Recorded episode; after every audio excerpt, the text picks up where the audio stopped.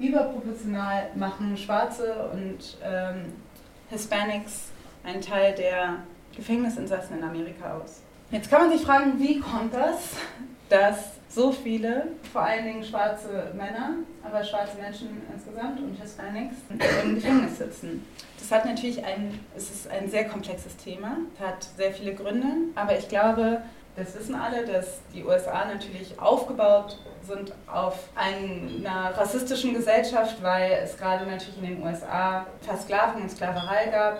Es gab den Genozid an indigenen Völkern. Aber für diese Geschichte ist vor allen Dingen die Versklavung wichtig. Das heißt, was ist passiert? Als die Versklavung dann 1865 beendet worden ist. Das ist natürlich eine wirtschaftliche Krise gewesen. Man hat auf einmal ganz viele Arbeitskräfte verloren sozusagen, die man jetzt bezahlen musste. Und das ist zum einen wirtschaftlich eine Veränderung gewesen, aber gleichzeitig auch Machtverhältnisse werden somit verändert. Auf einmal sind schwarze Menschen, die ganz lange nicht als Menschen gegolten haben, sollen jetzt die gleichen Rechte bekommen wie alle anderen Menschen auch.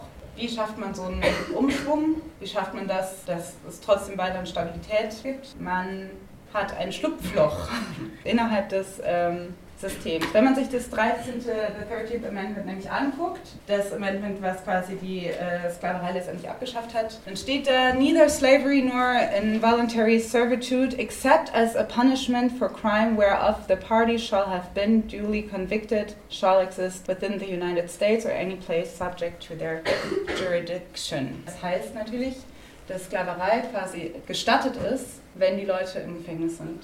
Das heißt, das ist das Schlupfloch und das verursacht natürlich Leute dazu. Das heißt, es gab eine Verschiebung von der Sklaverei zum, hin zu den Gefängnissen, dass dort quasi Arbeit verrichtet wurde für quasi kein Geld oder nur sehr, sehr wenig Geld. Und diese Zwangsarbeit fiel halt weiterhin hauptsächlich auf schwarze Menschen. Außerdem, also dass das weiterhin so ist oder dass diese Strukturen dann bestehen ähm, und sehr schwer zu durchbrechen sind, liegt halt eben an dem System an sich. Aber es gab zum Beispiel 2012 innerhalb, der New Yorker, innerhalb des New Yorker Police Departments einen Whistleblower, der quasi auch gesagt hat oder zugegeben hat, dass ähm, äh, die Polizei angehalten ist, insbesondere Schwarze und Hispanics unter diese Praxis Stop and Frisk äh, anzuhalten und zu durchsuchen ohne Verdachtsgrundlage. Was natürlich dazu geführt hat, dass äh, sehr, viele,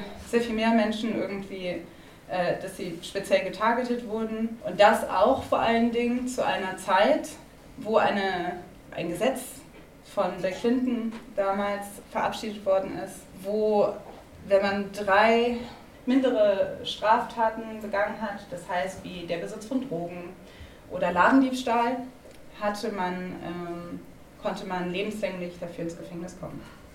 Three strikes and you're out. Das war die Ansage von Bill Clinton, weil man dachte, das war auch, wurde auch auf einem super rassistischen Narrativ gelegt, dass man sehr, ähm, dass man quasi keine Toleranz, super streng sein musste.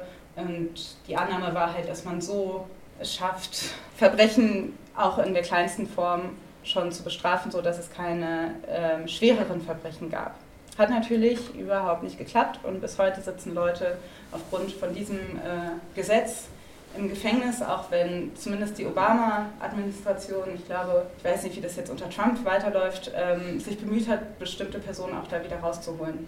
Nichtsdestotrotz, der Schaden ist halt angerichtet, weil, wie gesagt, diese Dinge haben Konsequenzen auf Familienstrukturen, wenn bestimmte Familienstrukturen wegbrechen, wenn bestimmte soziale Strukturen wegbrechen, dann ist es natürlich für bestimmte Communities sehr viel schwerer, sich über Wasser zu halten und das führt dann wiederum zu mehr Verbrechen. Das heißt, es ist halt eine Lawine, die sehr schwer zu durchbrechen ist.